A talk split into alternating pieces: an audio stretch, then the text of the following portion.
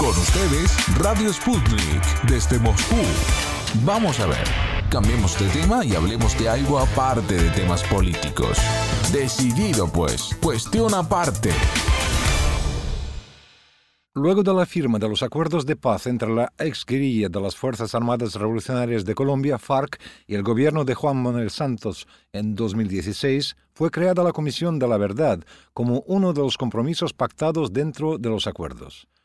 Hoy esta comisión ya ha presentado su informe final y sus recomendaciones al nuevo gobierno de Gustavo Petro y a la sociedad en general. Por eso hoy nos acompaña Óscar David Andrade, quien formó parte del equipo de investigación de la comisión y nos comentará un poco sobre lo que fue el trabajo de este organismo. Les invitamos a escuchar la entrevista concedida por Óscar Andrade a nuestro colaborador Cristian Galindo. A todos los oyentes de Radio Sputnik, muchos de nosotros hemos visto algo relacionado con lo que es la Comisión de la Verdad en Colombia, sobre todo después de que se hicieron los acuerdos de paz del 2016 entre el gobierno colombiano y la guerrilla de las FARC en el gobierno de Juan Manuel Santos. Pues esta Comisión de la Verdad ha llegado a su final, pero es muy importante tenerla en claro, sobre todo para la paz que se está fundamentando ahora en Colombia, que se está estableciendo con el nuevo gobierno de Gustavo Petro. Pero para entender un poco más de qué es la Comisión de la Verdad, acá está con nosotros uno de los ex investigadores dentro de la comisión y también profesor en la Universidad Tadeo Lozano, Oscar David Andrade. Oscar, bienvenido.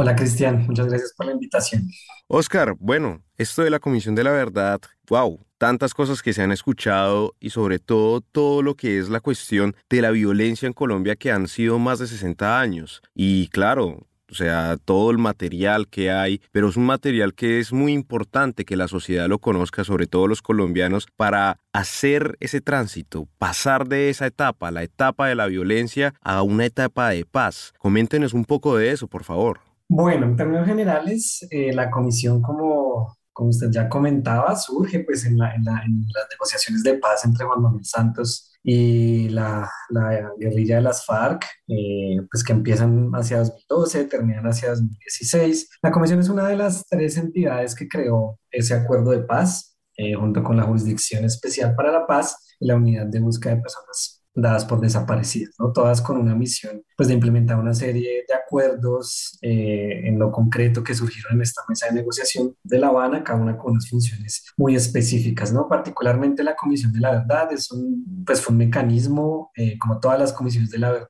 que ha habido en el mundo antes de esta, pues extrajudicial, es decir, que no tenía ninguna posibilidad de que la información que se recogiera y se utilizara tuviera efectos legales, es decir, lo que diga la Comisión de la Verdad no puede utilizarse en ningún proceso legal para acusar a nadie ni nadie, eso es muy importante. ¿no? Lo que busca la Comisión es construir un relato amplio sobre la historia de nuestro conflicto armado, eh, tiene un mandato, tuvo un mandato muy amplio la comisión, eh, partió desde 1958 hasta más o menos 2020, en algunos casos 2022, y básicamente pues buscaba eso, ¿no? Hacer un relato escuchando a muchísimas voces, que eso es muy importante, la comisión escuchó a responsables, es decir, personas que estuvieron en la guerrilla de las FARC, algunas personas del ELN, del M19, del EPL, bueno, de muchos grupos guerrilleros, algunas personas que estuvieron también en grupos paramilitares, escucho a militares, escucho a policías, víctimas, expertos, exfuncionarios, periodistas, investigadores, en fin, una escucha amplia, fueron más de 13.000 relatos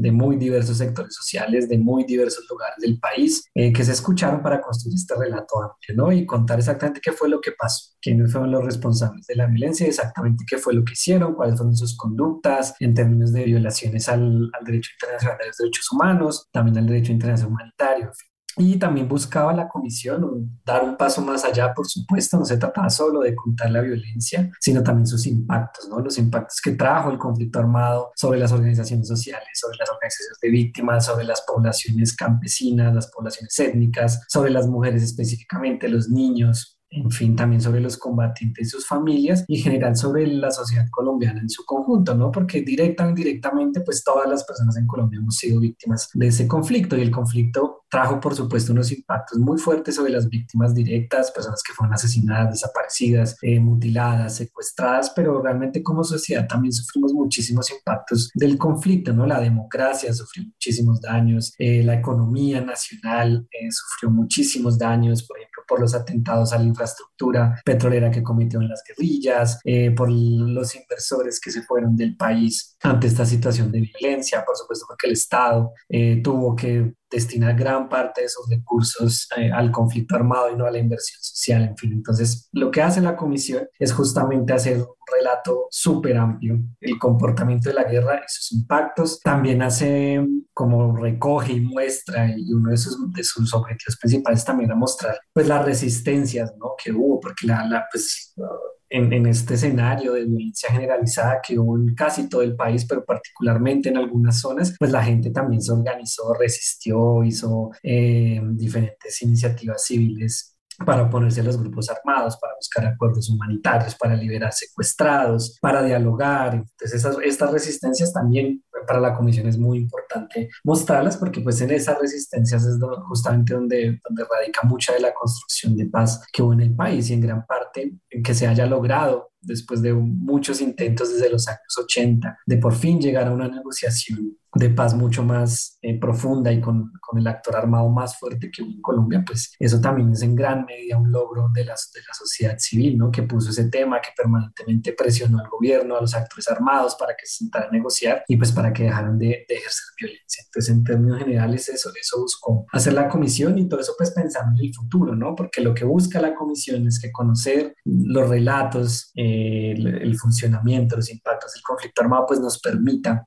avanzar como sociedad, nos permita evitar que ese tipo de cosas se repitan. ¿no? La, la comisión hizo algo fundamental eh, y, y, uno de los tomos del informe más importantes eh, es justamente eh, un compilado de recomendaciones ¿no? que se le hace al Estado colombiano y, y, a otros actores del sistema político justamente para que estas situaciones no se repitan. ¿no? Y hay unas recomendaciones pues muy, genera, muy generales, muy gordas y otras mucho más concretas, ¿no? transformaciones en el modelo de desarrollo, transformaciones en la política de seguridad del Estado, en la política de, de, de defensa, eh, transformaciones en, en, en, la lógica educativa y pedagógica, que también va a ser, va a ser muy importante, ¿no? Porque justamente lo que, lo que importa acá no es abrir heridas, no es eh, como mover revanchismos, eh, con la, con, contando la violencia ni alimentar los odios heredados que en este país desde los años 50 pues han alimentado la violencia, sino todo lo contrario. Se trata de conocer la verdad para avanzar, para construir una sociedad democrática, una sociedad en paz, una sociedad que se pueda reconciliar y que por fin pueda construir un proyecto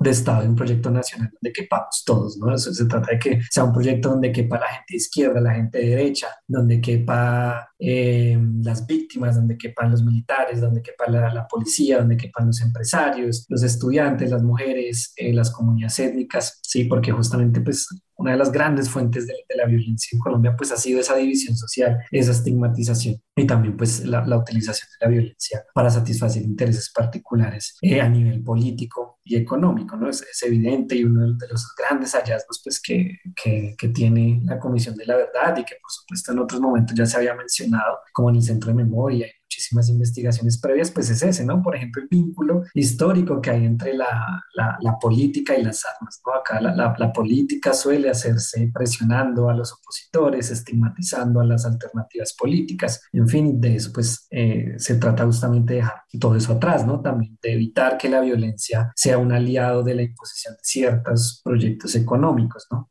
No, no, se puede decir desde luego que en este país absolutamente todos los empresarios hayan estado ligados a los, actores armados, por supuesto que no, pero pues sí hay casos, por supuesto, particulares de, de, algunas personas que utilizaron la violencia para despojar territorios, para transformar las economías que había en esos territorios y pues por supuesto en todo este campo el narcotráfico ha jugado, ha jugado históricamente, por más desde los años 70, un papel fundamental, ¿no? Eso es uno de los grandes combustibles de, nuestra guerra y es uno de los combustibles principales que explica por qué el conflicto sigue activo y, y se está pues agravando en algunos lugares del país, ¿no? Entonces, bueno, esos grandes rasgos es lo que hizo la comisión. El informe es un informe gigantesco, está dividido en unos 11 capítulos, uno, uno, como de narrativa histórica, uno más específico sobre las violaciones a los derechos humanos, uno sobre las historias y las dinámicas regionales de la guerra, uno específico sobre los impactos en, en, en la adolescencia, otro sobre violencias basadas en género,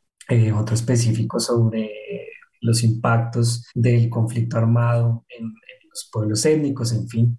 ustedes en la, en la comisión, en la página de la comisión que queda abierta para consulta de cualquier persona en Colombia o fuera del país, pues van a poder consultar ya con mucho más detalle estos informes, ¿no? Y pues también la invitación es esa, este informe tiene que ser apropiado, discutido, criticado, complementado, porque por supuesto el esfuerzo de la verdad por su propia naturaleza siempre va a ser incompleto, ¿no? Hay muchísimas cosas que, pese al gran esfuerzo que hizo la comisión y que previamente hizo el Centro Nacional de Memoria Histórica o la Comisión Nacional de Reparación y Reconciliación, hay muchísimas cosas que aún no sabemos sobre el conflicto. Esto es un tema que Colombia va a tener que seguir investigando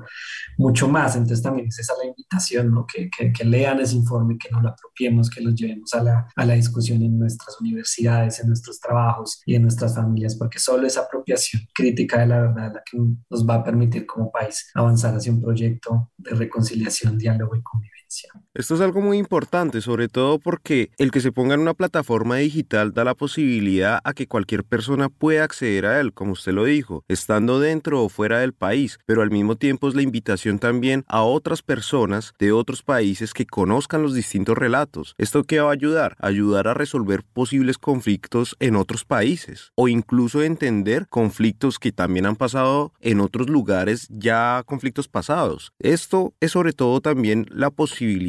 de entenderse como sociedad precisamente para evitar cometer errores a futuro. Esto es algo creo que, que vale la pena obviamente observarlo desde muchos ángulos y como usted muy bien lo ha dicho, claro, se ha llevado un trabajo muy amplio, pero el trabajo debe continuar, sobre todo ahorita porque comienzan las negociaciones con el ELN, comienzan las negociaciones con grupos de bandas criminales como son el Clan del Golfo, los Rastrojos y bueno, posiblemente otros grupos, pero de igual manera también esto ayudaría a otros países que están teniendo este mismo problema de como por ejemplo en México, el tema del narcotráfico en México, Paraguay también hay unos grupos guerrilleros que están existiendo. Brasil todavía tiene muy fuerte el tema del narcotráfico, sobre todo en el tema de las favelas. Entonces esto claramente puede ayudar más como a entender el desarrollo social, las problemáticas relacionadas entre Estado, gobierno y entes relacionados con la corrupción, claro está, como también digamos lo que es la pobreza, ¿no? Y esto en verdad puede ayudar sobre todo a un cambio social en el cual haya eh, un encuentro de todos los ciudadanos precisamente para el cambio general de todos, ¿no? Claro, también es importante mencionar que la, comisión, por supuesto, tiene los informes en un formato, si se quiere, más clásico, más académico, eh, pues este formato tipo libro para leer, pero la comisión pues por supuesto fue consciente que hay mucha gente en Colombia y por fuera que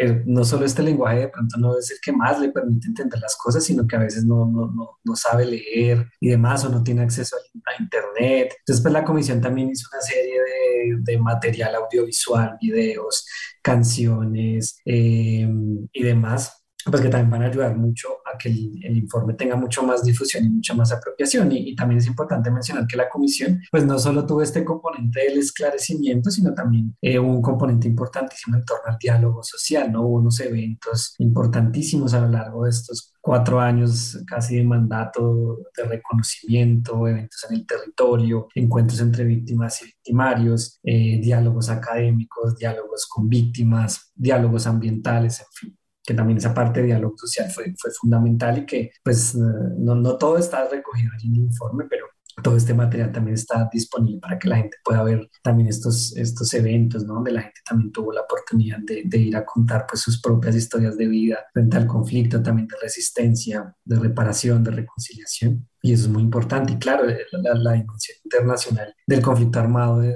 desde el principio fue, fue importantísimo, la influencia que tuvo, por supuesto, Estados Unidos, eh,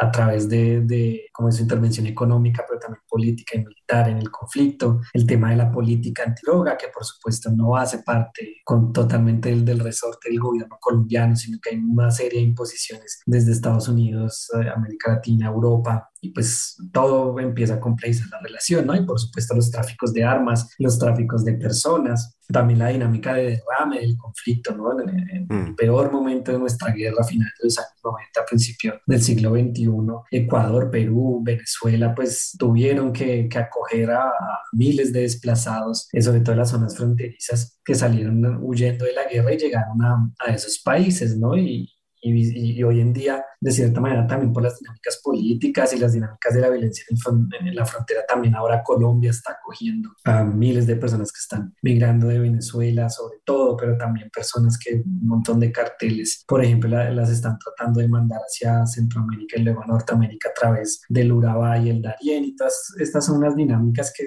permanentemente alimentan al conflicto armado y se alimentan también del conflicto armado, ¿no? Las dinámicas desde lo económico, desde lo militar, desde lo político, que desde afuera es muy importante analizar, ¿no? Este, este conflicto no se entiende sin el papel de otros de otros, de otros gobiernos, ¿no? En la Guerra Fría, por supuesto, también eh, las dinámicas del enfrentamiento bipolar entre la Unión Soviética y Estados Unidos tuvieron unos impactos importantísimos en nuestro conflicto, eh, también eh, como estos impactos, así fuera solo en términos de, de, inspiración política, pues que tuvieron, tuvo la Revolución Cubana, tuvieron las revoluciones en Centroamérica, pues fueron fundamentales, bueno, para que las guerrillas en Colombia eh, se adoctrinaran, aprendieran tácticas militares y sobre todo que tuvieran en la, mente pues un, objetivo de toma del, poder político, ¿no? Y pues es importante entender que el, conflicto colombiano pues es tremendamente complejo, ¿no? No, no, podemos, no estamos hablando de, de, una, de una democracia que simplemente fue amenazada por unos grupos eh, subversivos, insurgentes o terroristas, ¿no? Sí, el, el, el, ejército, por ejemplo, está comprometido en, en profundas violaciones a los derechos humanos, al derecho internacional humanitario, pero pues por supuesto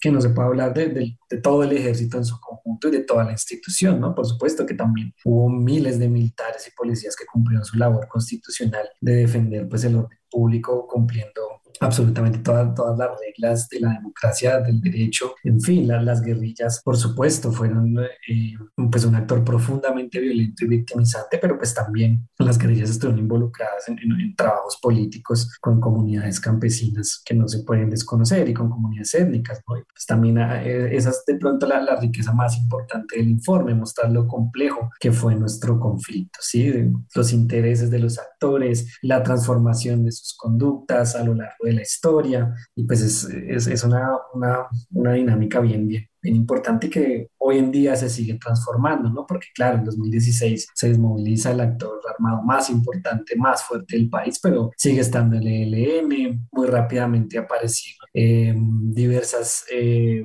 grupos rearmados de las FARC, en el 2006, antes también cuando se hizo la desmovilización de la, de la SAUC y del BCB, pasó algo similar, grupos que se rearman, eh, sobre todo en función de economías ilegales y como que la guerra en Colombia está entrando, si se quiere, en una nueva fase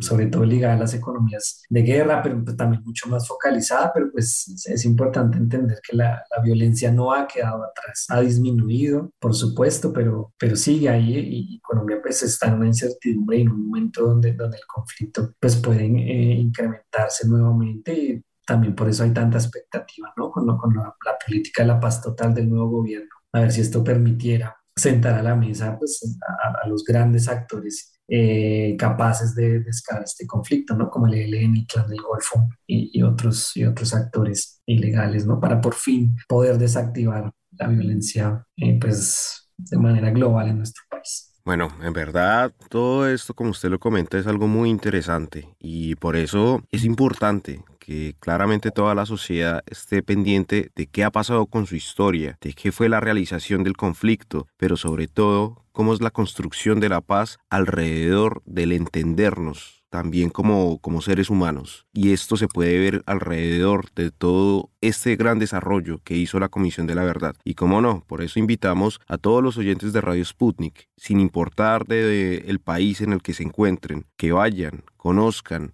entren a la página de la Comisión de la Verdad y vean todo el material que se ha construido todos estos años, porque en verdad vale la pena precisamente entender la relación de un conflicto y cómo evitarlo pero sobre todo la construcción de paz, porque la paz es posible y en Colombia la paz se está construyendo. Oscar, Muchísimas gracias por haber estado en nuestro espacio y habernos compartido toda esta información tan importante, sobre todo para un momento muy importante por el cual está pasando Colombia. Bueno, Cristian y a la Radio muchas gracias por, por, la invitación y pues nada, les reitero la, la, invitación a que conozcan este informe, que lo, que lo discutan y nada, nos estaremos viendo en otra ocasión. Muchas gracias. Claro que sí, por acá invitado. Gracias.